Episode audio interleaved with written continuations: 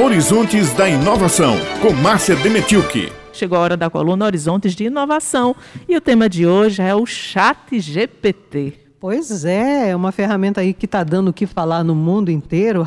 É mais ou menos recente, é do ano passado, né? Se eu não me falha a memória. Mas quem tem as informações é a jornalista Márcia Demenchuk. Já está em linha aqui com a gente. Olá, Márcia, bom dia. Oi, bom dia, bom dia, Beth, Josi, ouvintes. Pois o chat GPT está se disseminando assim rapidamente.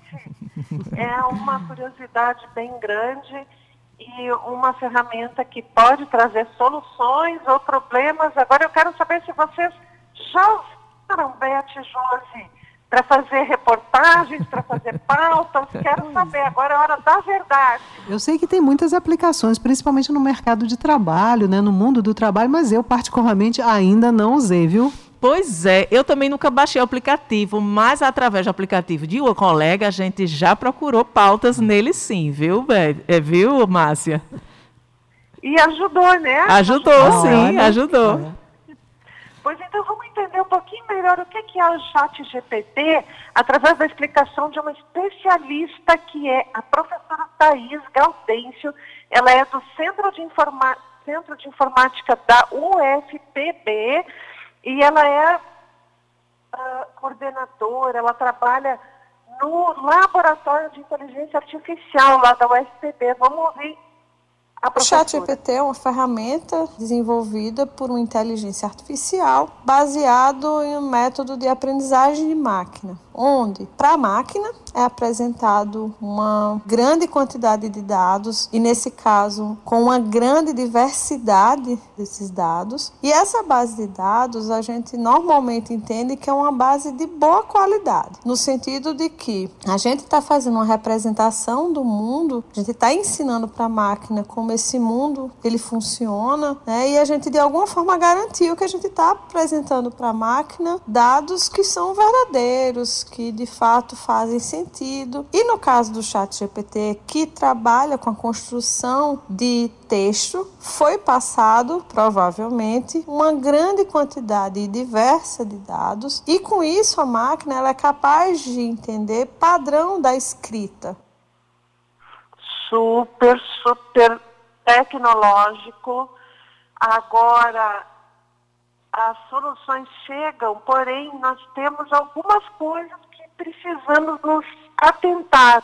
Vamos continuar ouvindo o que, que a professora diz sobre isso problemas que nós temos. Desconhecemos a fonte dessa experiência que foi passada para o chat GPT e normalmente também não conhecemos de fato, com cuidado, né, com clareza, como esse mundo está sendo representado para a máquina. Então, é uma ferramenta super interessante pensando que elas podem nos trazer ideias de soluções, inclusive para problemas muito humanos, mas eu acho que a gente chegou no momento onde a gente precisa entender quais são são as perguntas certas. Né? Cada vez mais a gente precisa entender assim, o que de fato é importante. E outra, normalmente os problemas são complexos. E a busca de solução, principalmente pensando em ciência, em método científico, ele exige a quebra dos problemas em subproblemas.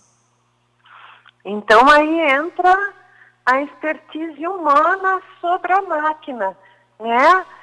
Vamos ouvir mais uma vez a professora o que, que ela tem a dizer a respeito dessa interferência humana sigamos usando a ferramenta, mas sempre com aquela ideia de que, ok, mas eu preciso entender como de fato essas soluções estão sendo criadas e mais do que isso, né? Onde entram os aspectos humanos, que as habilidades humanas que as máquinas não vão ter, nunca vão ter, porque deve existir, tem que existir alguma coisa de fato, né, que nos distingua das máquinas, né? Então a gente precisa descobrir cada vez mais o que é isso, né? E de fato garantir que isso não morra e talvez garantir que isso tenha cada vez mais importância. Josi, Beth, que coisa, hein? Avançado. Sigamos usando para as pautas, para os nossos é. textos, porém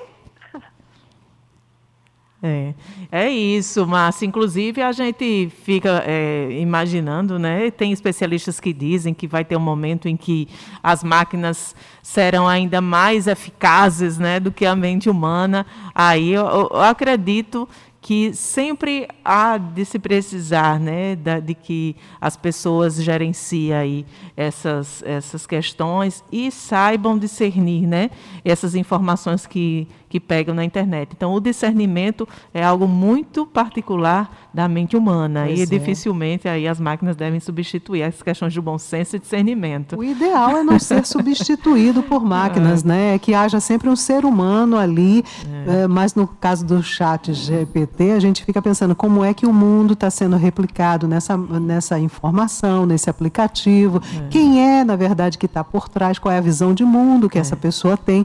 Então tem tudo isso, esses questionamentos, né? Há é muito que se pensado. debater. Muito. Muito obrigada, Márcia, pelo, por mais uma coluna Horizonte de Inovação e até a sua próxima participação aqui no Jornal Estadual, viu?